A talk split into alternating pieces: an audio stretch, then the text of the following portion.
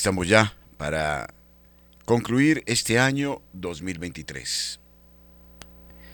El mundo, como ha sucedido siempre, nos deja noticias muy loables y nos deja también acontecimientos sumamente tristes.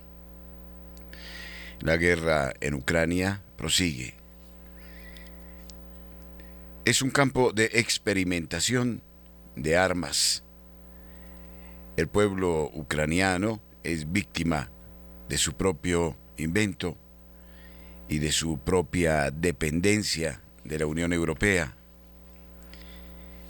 Está pagando con sus ciudadanos la suerte de esta guerra infame. Y el pueblo ruso, aunque pareciera ser la víctima de la expansión de la agresión de la propia Unión Europea,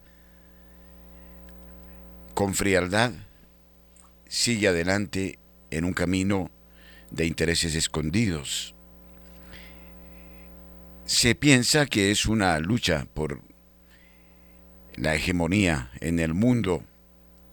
Se sigue hablando con Vladimir Putin de un hombre enigmático, pero frío y que va adelante con el propósito de abrirse espacios en Europa, de buscar salidas, de encontrar nuevos puertos, porque Rusia necesita de Crimea y necesita del mar, a pesar de tener en el norte mar, este mar no es propicio no es amigo como para el comercio internacional, pero además de eso, es un enfrentamiento hipócrita entre las que fueran en su momento las grandes potencias, Rusia y los Estados Unidos de América, los Estados Unidos que por debajo de cuerdas siguen alimentando esta guerra.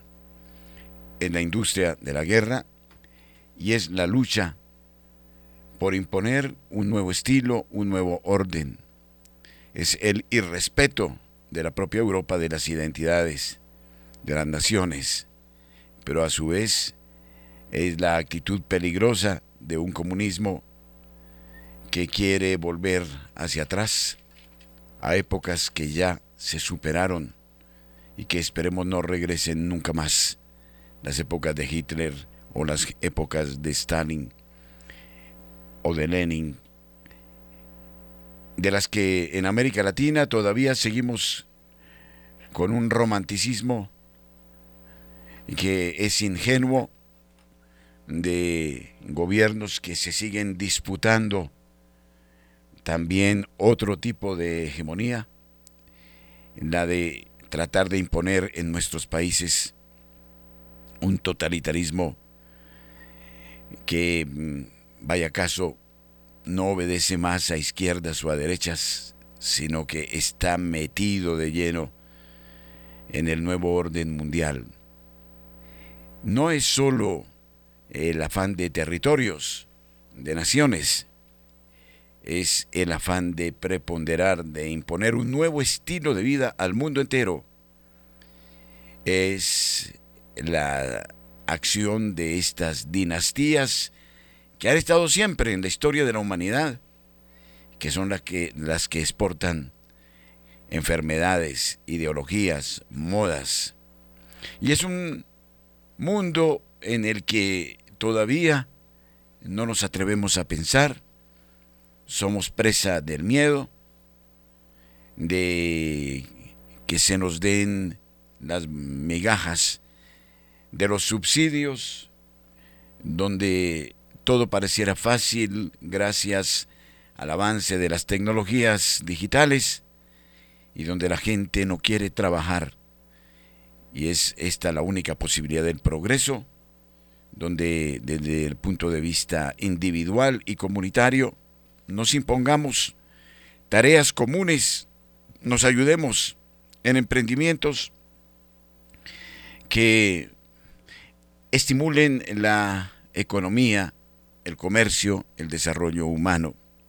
Considero yo que existe un denominador común, es la pérdida de la dignidad de la persona humana. y lo que algún sociólogo señala con acierto, más de un 60% de la población no quiere pensar, no quiere decidir desde sí misma, y por eso es una población mendiga, de castas, como se habla en Argentina, de gentes que manejan a su pueblo no como ovejas, sino como borregos, pueblo al que le quitan sus impuestos, al que controlan, al que en un juego de aparentes democracias y partidos de fútbol esclavizan.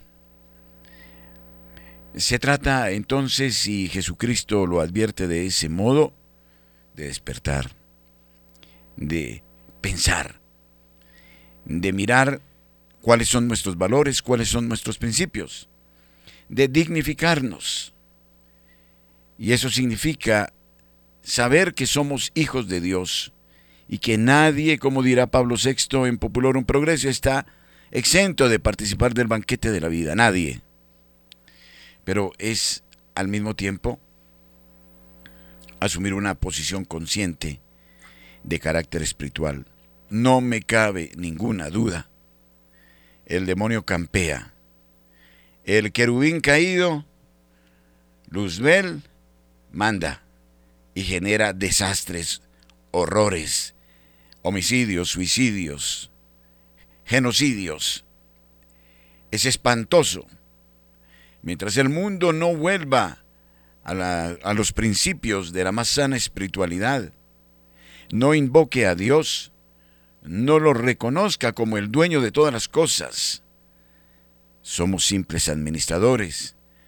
Hasta tanto dejemos de vivir de la ilusión de una inmortalidad que nos eh, plantea el metaverso y otras teorías estúpidas, hasta que no aceptemos que moriremos y que nos iremos como volvimos, como llegamos, entonces seguiremos en una demencia, en una locura, plena de falsos mesías, de hieratismos inútiles, de personas que se, al, se abren al relativismo y que dicen integrarlo todo, incluirlo todo, pero que terminan excluyendo la verdad, persiguiéndola, cayendo en la injusticia, cayendo en un verbo mentiroso demagógico, en la deconstrucción de los lenguajes y de los principios, son férreos, tercos, cerrados por dentro y se les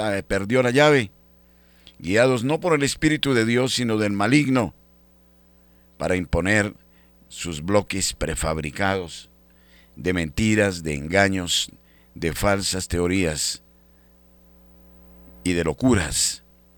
Un mundo sin Dios, un mundo esquizoide, un mundo enfermo, un mundo que corre de aquí para allá y de allá para acá, en medio del espejismo, de una ilusión vana, de la obsesión por el dinero, por la ganancia fácil, en fin, por la estupidez. Un mundo que no se atreve a creer en un Dios que es providente y que es presa de un capitalismo salvaje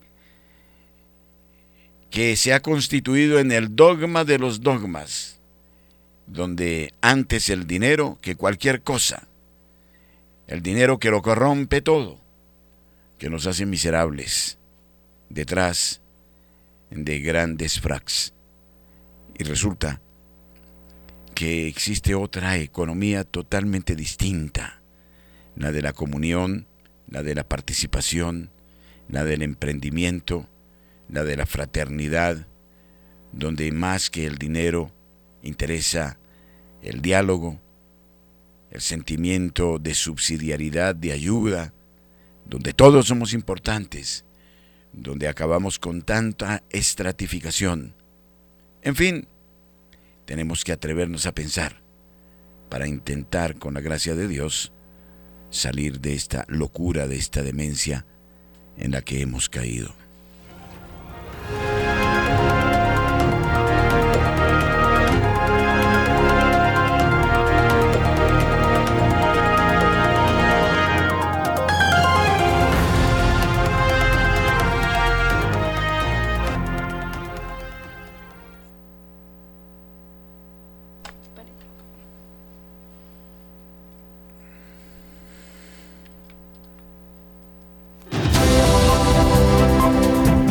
Nuestros corresponsales tienen la palabra en Notas Eclesiales.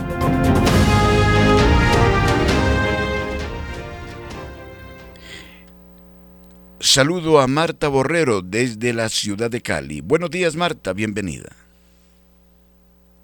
Hola, felices Pascuas de Navidad. Estamos en la octava de Navidad. Hoy para las notas eclesiales desde Santiago de Cali les tengo a alguien muy especial, el Padre Guillermo II de acá, de la parroquia Cristo Redentor, que les tiene un saludo. Ustedes saben que en Santiago de Cali, el 25 de diciembre, a nivel de la cultura caleña, pues no es precisamente celebrando la Navidad, sino que empieza la Feria de Cali.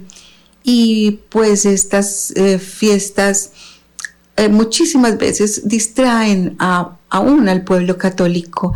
Entonces, pues el Padre Guillermo quiere darnos un saludo, una bendición e invitarnos a cómo vivir estos tiempos de Navidad en medio de todas estas fiestas eh, culturales del, del mundo en Santiago de Cali. Entonces los dejo con el Padre Guillermo II. Hola, les habla el Padre Guillermo II de la parroquia Cristo Redentor, sacerdote de la Arquidiócesis de Cali. Quiero darles un mensaje de Navidad a todos los oyentes de Radio María y a todos nuestros feligreses que eh, nos siguen por eh, este medio. Estamos en la octava de la Navidad. La octava es una prolongación del tiempo de la Navidad. Es un término que la liturgia adopta del pentagrama musical, en el cual la nota octava significa una prolongación de una nota más en un medio tiempo. Así, nosotros también en la liturgia celebramos la Navidad y todavía sentimos el gozo del Señor que llega a nuestras vidas para traernos la luz y la salvación. Ese gozo, esa alegría, esa gloria que cantamos en la Nochebuena, aún se prolonga y seguimos celebrando porque es un eco que queda grabado en lo más íntimo de nuestros corazones y de nuestro ser. Los invito a todos para que nos mantengamos durante este tiempo en esa misma tónica, dinámica y alegría del Espíritu Santo, que es el que nos trae el gozo y la paz. Que nada nos desconcentre, que nada nos quite ni nos robe las gracias y las bendiciones que Dios nos ha concedido en esta fecha tan especial. Los invito a todos entonces para que no dejemos de orar, de reflexionar sobre este misterio y de sumergirnos cada día más en estas gracias sobreabundantes que el Señor nos da en estos días. Bendiciones para todos los católicos y para todos los hombres y mujeres de buena voluntad. Y mi bendición la extiendo para todos, especialmente para los más necesitados, para los enfermos, para los que están en las cárceles, para los que están en condiciones de calle, para los que no tienen techo y para los que no tienen hogar. Para todos y cada uno de las personas que también sienten en su corazón nostalgia por no haber compartido o estar lejos de sus hogares, a todos les llegue esta santa bendición. nuestro auxilio es el nombre del Señor, que hizo el cielo y la tierra. Y la bendición de Dios Todopoderoso, Padre, Hijo y Espíritu Santo, descienda sobre todos y cada uno de ustedes, los asista y los llene con su gozo y con su alegría. Amén.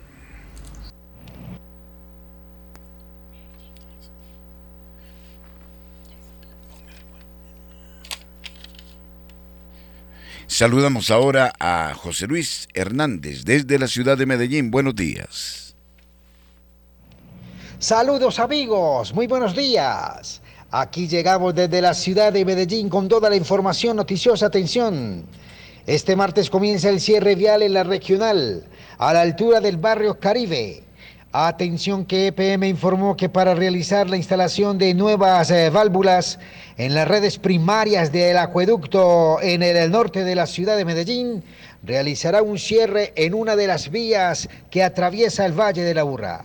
Según la empresa de servicios públicos, el cierre afectará en forma total la calzada occidental de la avenida regional desde el Lazo Norte, que conecta la carrera 64A con la avenida regional a la altura de la calle 75B, estación de volveros de la terminal del norte hasta la calle 72, en las oficinas de la Sejín de la policía en el barrio Caribe. Luego de pasar la obra en la calle 72, los conductores pueden retomar nuevamente a la calzada occidental por la conexión vial destinada para ese fin y continuar con su recorrido habitual, indicaron desde empresas públicas de Medellín. En otro lado de la información, no habrá paro de buses en Río Negro.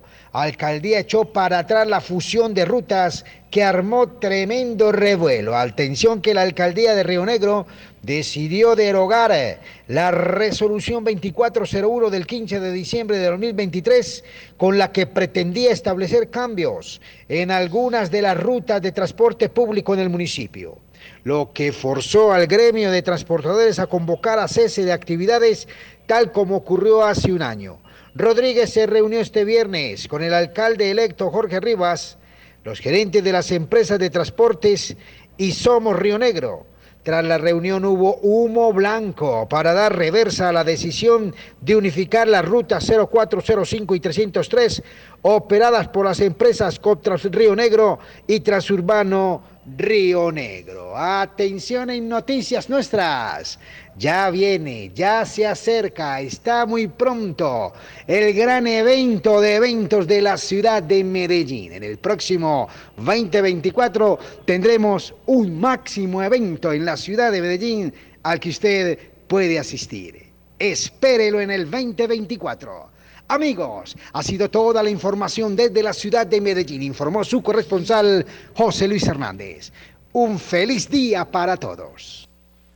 Muchísimas gracias José Luis en Medellín, en la ciudad de Bucaramanga, Nairo Salinas Gamboa. Buenos días.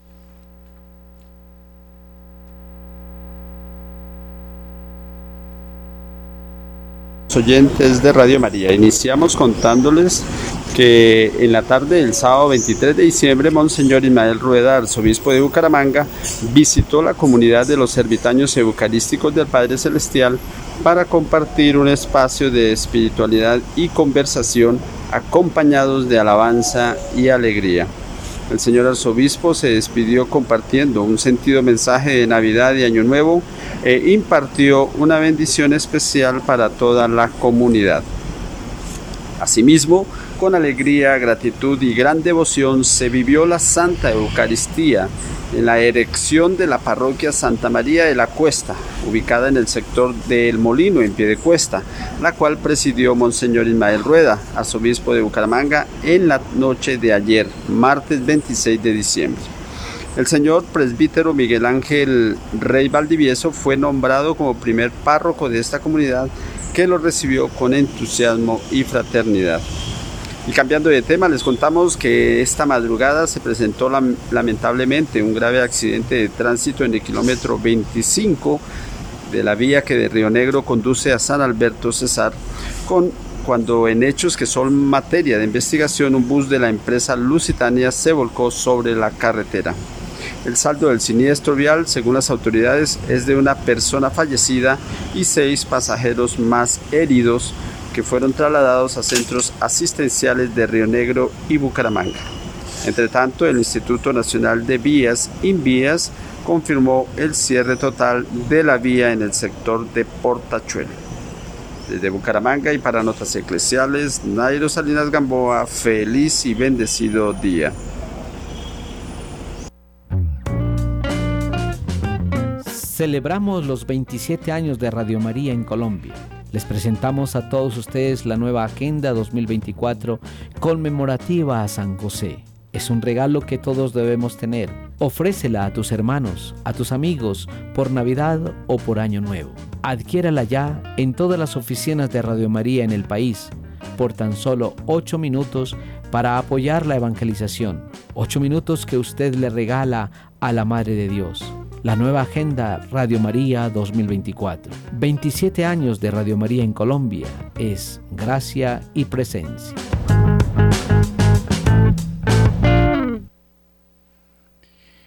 Y en este, en este año se vivieron acontecimientos de tragedia, la guerra Israel-Hamas. El 7 de octubre será recordado cuando comandos de Hamas se infiltraron en el sur de Israel desde la franja de Gaza y perpetraron una masacre en las localidades y fronteras y en un festival eh, de música al aire libre. 1.200 personas, en su mayoría civiles de todas las edades, morían del lado israelí, según las cifras oficiales, en este ataque de una magnitud sin precedentes desde la creación del Estado de Israel en 1948. Del mismo modo, se abrían investigaciones sobre violaciones y mutilaciones de mujeres. Los milicianos islamistas secuestraron a 240 personas, entre ellas eh, decenas de niños y ancianos que fueron llevados a Gaza, determinado a aniquilar a Hamas, una organización considerada como terrorista por Israel. Estados Unidos y la Unión Europea, el ejército israelí, respondieron con bombardeos masivos y ordenaron a los civiles, los obligaron a huir al sur del enclave. El 27 de octubre sus tropas iniciaron una operación terrestre en el norte de la franja de Gaza.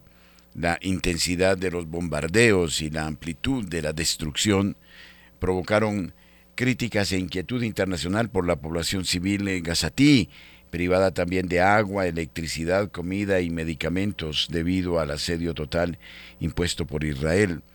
En siete semanas de conflicto, los bombardeos israelíes sobre la franja de Gaza dejaron cerca de 15.000 muertos, según el Ministerio de Salud de Hamas. Más de dos tercios de los 2,4 millones de habitantes fueron desplazados de acuerdo con la ONU. La ayuda humanitaria eh, fue aumentando con la entrada en vigor el 24 de noviembre de una tregua de cuatro días prolongada 48 horas según Hamas y Qatar, aunque sigue siendo insuficiente según las agencias de la ONU. El acuerdo permitió la liberación de 50 rehenes y de 150 palestinos presos en Israel. Al margen de dicho acuerdo, otros 19 rehenes, en su mayoría trabajadores extranjeros, fueron liberados por Hamas. 8.32 minutos en la mañana.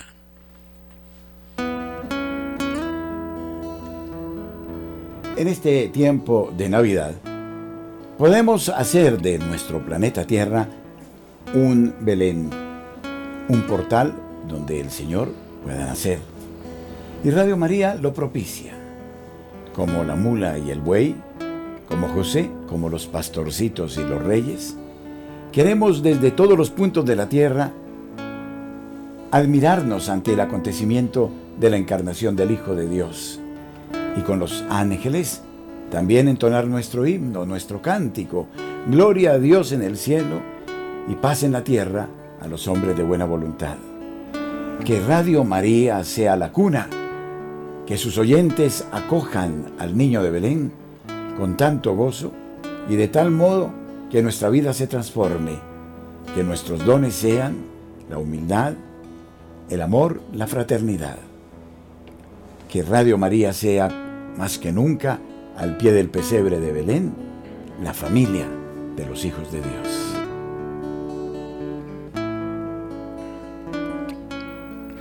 Y en el mes de enero de este año, el ejército ruso, reforzado por 300.000 reservistas y respaldado por los paramilitares del grupo Wagner, pasa al ataque, en particular en la zona del Donbass, en el este de Ucrania. En mayo, Moscú reivindicó la toma de la ciudad de Bakhmut al término de la batalla más larga y sangrienta desde el inicio de la invasión rusa, el 24 de febrero de 2022. A principios de junio, Kiev lanza una contraofensiva muy esperada por sus aliados occidentales para intentar recuperar los territorios ocupados por Moscú, pero se encuentra con una sólida defensa rusa. A pesar de miles de millones de ayuda militar occidental, el ejército ucraniano solo consiguió recuperar un puñado de pueblos en el sur y el este. El 24 de junio, combatientes del grupo Wagner se rebelan y marchan hacia Moscú.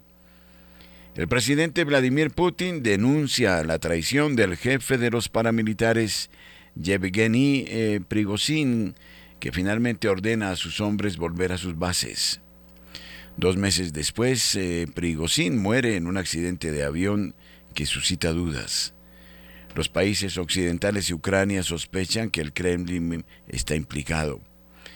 Tras meses de infructuosa contraofensiva, Kiev afirma a mediados de noviembre que ha hecho recular al ejército ruso varios kilómetros en la otra orilla del río Dnieper, en la región meridional de Gerson. El 21 de noviembre, dirigentes europeos acuden a Kiev para reiterar su apoyo a Ucrania, que teme un eh, menor eh, compromiso de sus aliados cuando la atención internacional se centra en la guerra de Gaza.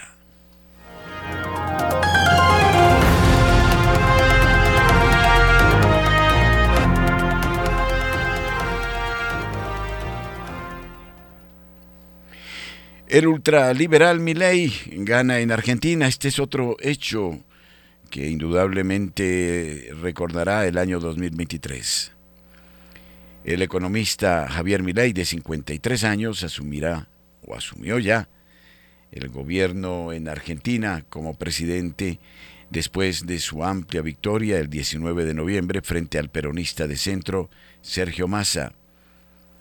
Este antisistema, detractor de los peronistas y liberales que se alternan el poder desde hace 20 años, promete una terapia de choque para la tercera economía de América Latina que sufre una inflación récord, privatizaciones, recortes eh, con motosierra en el gasto público, dolarización y supresión del Banco Central.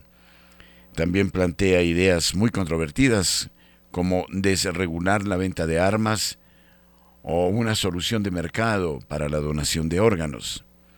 Su joven partido La Libertad Avanza solo es la tercera fuerza de la Cámara Baja del Congreso argentino, con 38 diputados de 257, por lo que ley deberá alcanzar alianzas para hacer avanzar sus proyectos.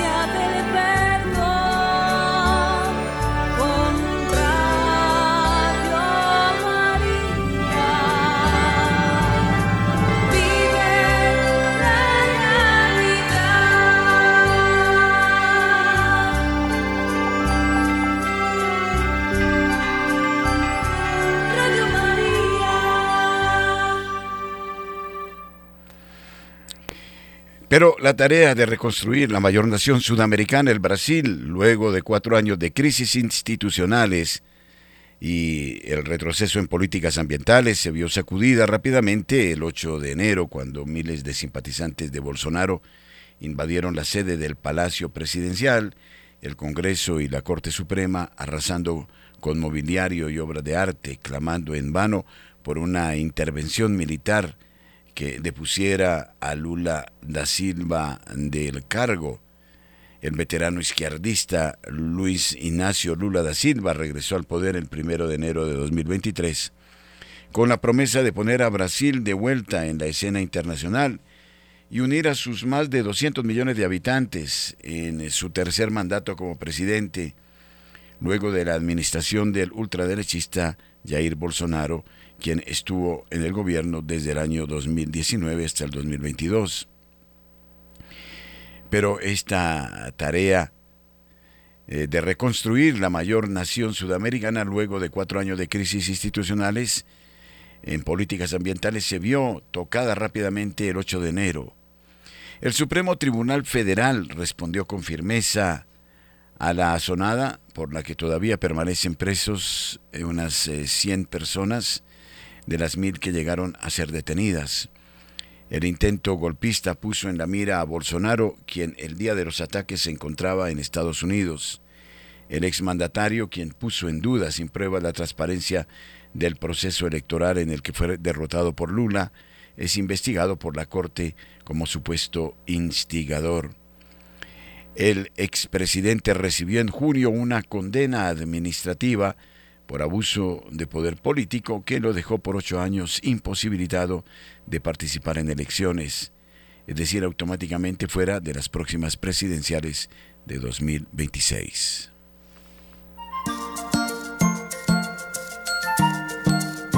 Comunicamos a nuestra gentil audiencia en Radio María que a partir de esta fecha no se pueden hacer depósitos de donaciones en NECI. Hemos recibido una nota de esta entidad que dice que se han superado los topes eh, de colaboración en NECI que NECI no puede asumir por ley. De modo que nos vemos en la obligación de decirles a ustedes que a partir de la fecha no debemos hacer envíos de colaboración a Radio María a través de la cuenta de NECI. Pedimos excusas por esta molestia.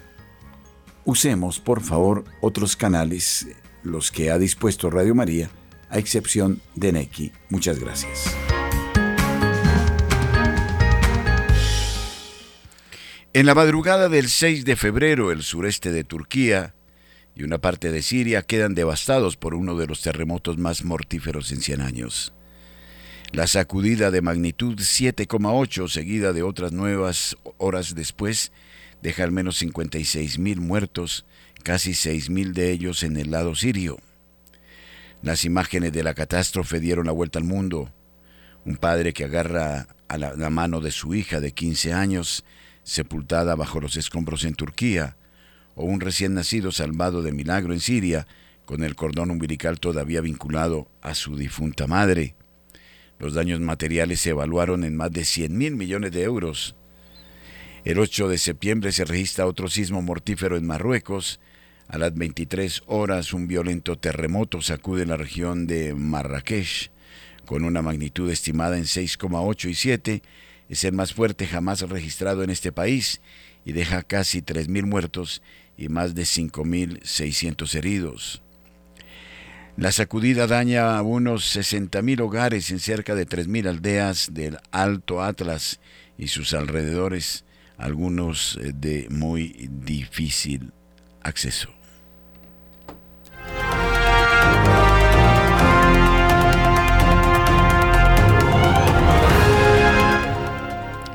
Estos los acontecimientos en el año 2023. En mayo los guionistas estadounidenses empiezan una huelga a la que se suman a mediados de junio los actores para pedir una mejor remuneración y una regulación del uso de la inteligencia artificial.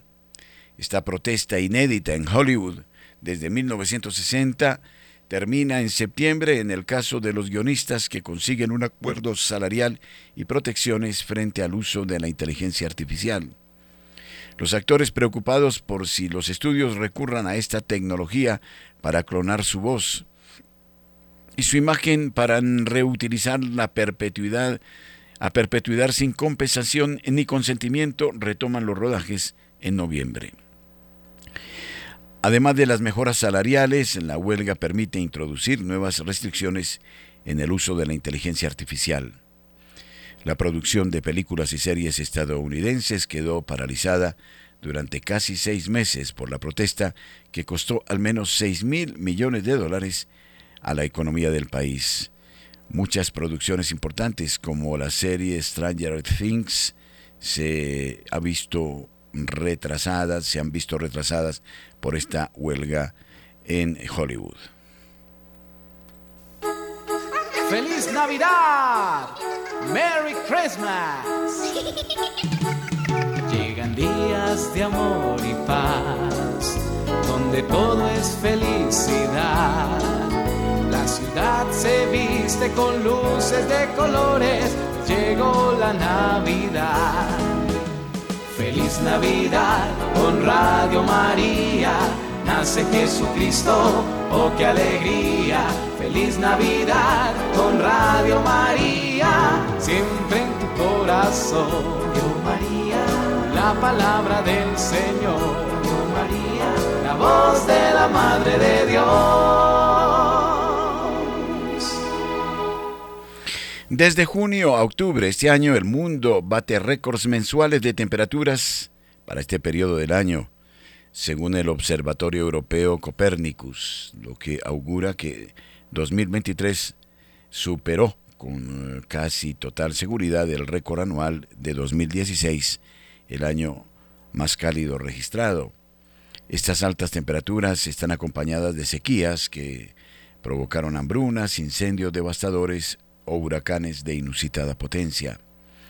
Canadá vivió este año una temporada de incendios histórica, con más de 18 millones de hectáreas quemadas y 200.000 personas desplazadas. En agosto, un incendio en Hawái arrasó casi por completo la ciudad turística de La Haina en Maui y provocó 97 muertos. Grecia se vio duramente castigada por los incendios forestales durante el verano boreal, con al menos 26 muertos, entre ellos el más grande jamás registrado en la Unión Europea, en Ebros, noreste. Después, en septiembre, graves inundaciones mataron a 17 personas en la región de Tesalia. Las llamas alimentadas por una ola de calor arrasaron la isla turística griega de Rodas y Corfú, pero también otras zonas de la cuenca mediterránea como Argelia o la isla italiana de Sicilia.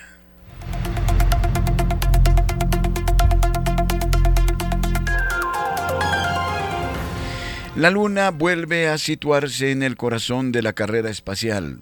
India consigue el 23 de agosto colocar una nave no tripulada, la Chandrayaan 3, en una zona no explorada cerca del polo sur del satélite. Unos días antes, la sonda rusa Luna 25, la primera misión lunar de Moscú desde 1976, se estrelló en la misma región objeto de mucho interés porque contiene agua helada. Antes que India, solo Estados Unidos, la Unión Soviética y China consiguieron alunizajes controlados.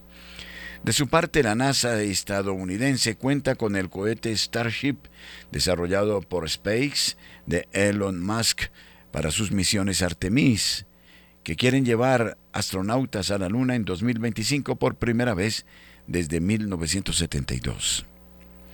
El 20 de abril, Starship despegó por primera vez en su configuración completa, pero varios motores no funcionaron. SpaceX hizo estallar intencionalmente el cohete cuatro minutos después. En un segundo ensayo en noviembre, el módulo superior del cohete llegó al espacio antes de que una anomalía provocara su explosión. La empresa emergente privada japonesa Spice fracasó en abril en su intento de alunizar el módulo Hakuto R, pero la agencia espacial nipona JAXA lanzó una nueva misión lunar en septiembre.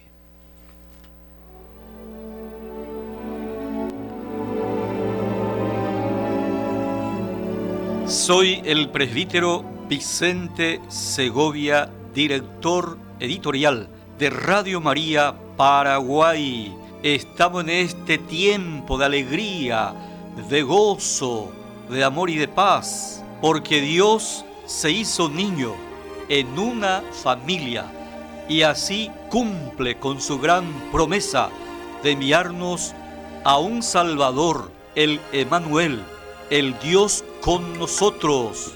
Con la Navidad renovamos nuestra esperanza y nuestro compromiso de seguir evangelizando, propagando, difundiendo esa palabra de bondad, esa palabra de verdad, esa palabra de amor y seguir manifestando ante el mundo la belleza y la bondad de Dios en este niño que nació de María la Virgen. Feliz Navidad para todos.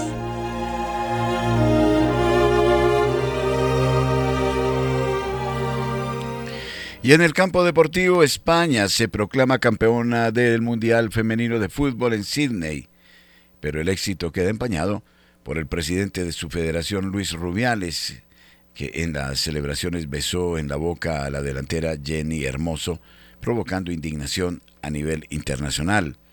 La futbolista denuncia un acto machista fuera de lugar y sin ningún tipo de consentimiento, pero Rubiales lo describe como un beso consentido antes de dimitir el 10 de septiembre.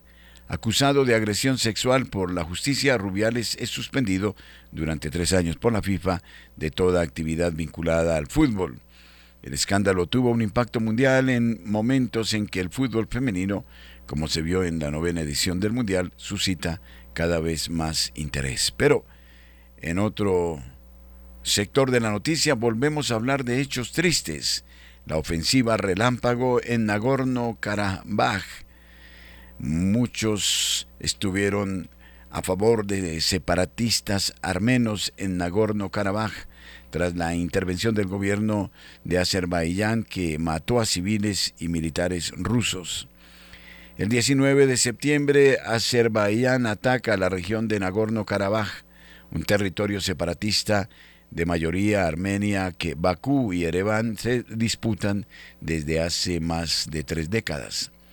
Este enclave montañoso que respaldó a Armenia y proclamó unilateralmente su independencia en 1991, tras la caída de la Unión Soviética, fue escenario de dos guerras entre estas antiguas repúblicas soviéticas en el Cáucaso.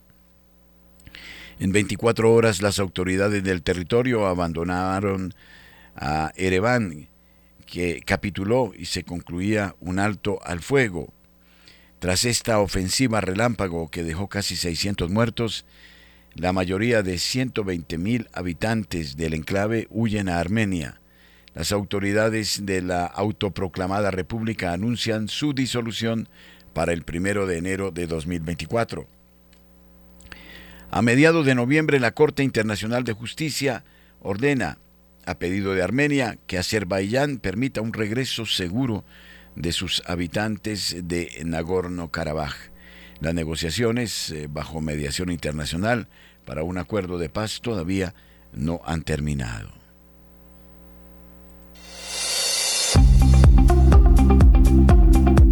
En el satélite Radio María, en Colombia, la gracia de una presencia.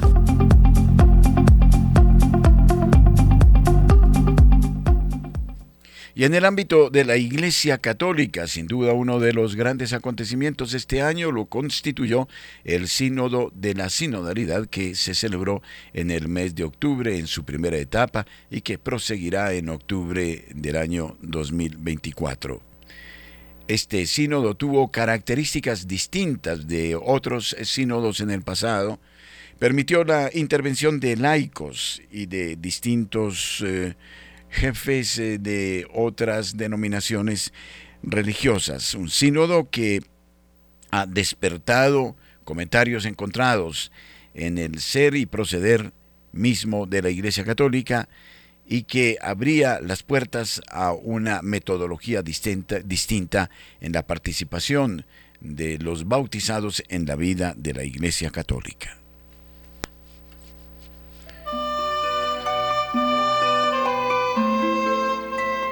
Olá, eu sou o Padre Warnen Reis, diretor editorial da Rádio Maria Brasil, e quero desejar a você e a toda a sua família um feliz Natal.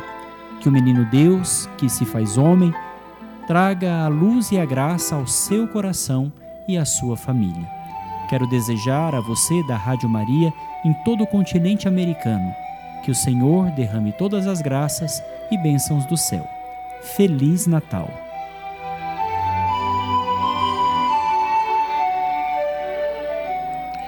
Sin un gran árbol navideño ni un pesebre deslumbrante, un ambiente triste predomina este año en Belén, la ciudad donde nació Jesús según la tradición cristiana, en la víspera de una Navidad marcada por la guerra de Gaza.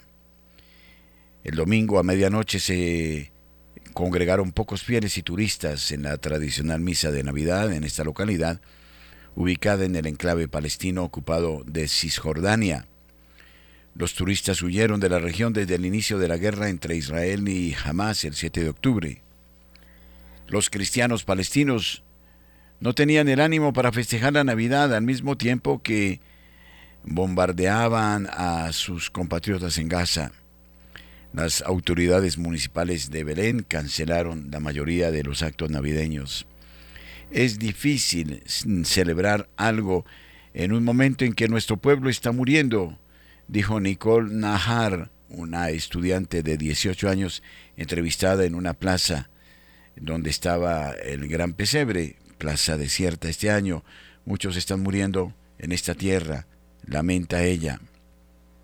En la Plaza de la Natividad, en el lugar en que solían poner un gran árbol de Navidad y un pesebre de talla humana, instalaron una obra de arte que representa a María y José en medio de los escombros y detrás de un alambre de espinos. Es una referencia evidente a la tragedia en Gaza. En uno de los inmuebles de la plaza hay colgada una gran pancarta con el mensaje Detengan el genocidio, los desplazamientos forzados y levanten el bloqueo. El Ministerio de Salud de Gaza, gobernada por Hamas, anunció el domingo que los bombardeos e incursiones terrestres de Israel en ese territorio palestino provocaron 20.424 muertos, la mayoría de ellos mujeres y menores desde el 7 de octubre. Cerca de 1.140 personas murieron en territorio israelí en el ataque sin precedente de Hamas que desató la ofensiva israelí.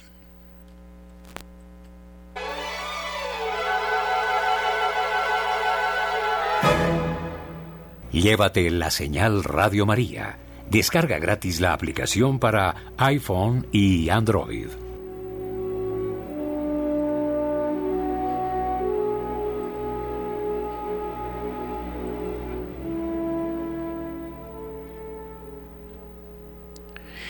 La justicia autorizó la salida de un avión procedente de Emiratos Árabes Unidos con destino a Nicaragua que transportaba a 303 indios, pero que estaba bloqueado en Francia, donde hizo escala por sospechas de tráfico de seres humanos. La decisión puede abrir la puerta a que los pasajeros sean redirigidos, eso indicó eh, luego la prefectura de Marne, donde se encuentra el aeropuerto de Batri al que llegó el avión. Los 303 ciudadanos indios, entre ellos 11 menores, estaban bloqueados desde el jueves en la zona de espera de este aeropuerto, situado a unos 150 eh, kilómetros de París. La DGAC, Dirección General de Aviación Civil, trabaja para obtener las autorizaciones necesarias para que el avión pueda despegar de nuevo, lo que debería ocurrir a más tardar el lunes en la mañana, añadió la prefectura. Las autorizaciones deberán ser concedidas a más tardar el lunes en la mañana, precisó. Las autoridades inmovilizaron un avión, un Airbus A340 de la compañía rumana Legend Airlines, tras recibir una denuncia anónima de un posible tráfico de seres humanos. El aparato procedente de Dubái iba hacia Managua con una escala en Francia. Una fuente cercana a las investigaciones precisó que los pasajeros probablemente pretendían ir a un país de América Central para tratar de dirigirse desde allí hacia el norte y entrar de forma irregular en Estados Unidos o Canadá. La justicia francesa empezó este domingo a tomar declaraciones a los pasajeros para decidir si debían ser retenidos más allá de los cuatro días que establece la ley. La justicia anuló este domingo que uno de los 303 pasajeros siguiese retenido en la zona de espera al considerar que la demora de 11 horas entre el momento en que se inmovilizó el avión y el momento en que se remitió el asunto a un magistrado constituye una violación de los derechos del individuo. Decisiones similares podrían adoptarse con el resto de viajeros.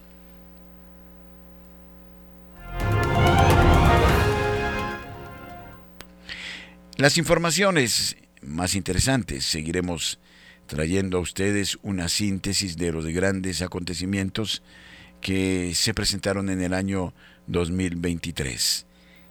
Muchísimas gracias, Magola Quintero, Camilo Ricaurte, el padre Germán Acosta. Les invitamos a proseguir hoy 27 de diciembre en, eh, nuestros espacios de Radio María.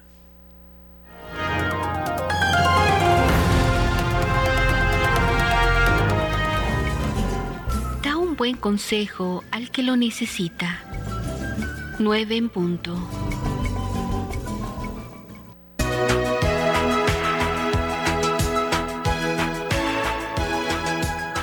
En esta Navidad, como familia, reunámonos en torno al pesebre, recitemos la novena y supliquemos al Señor de la Paz que bendiga a Colombia.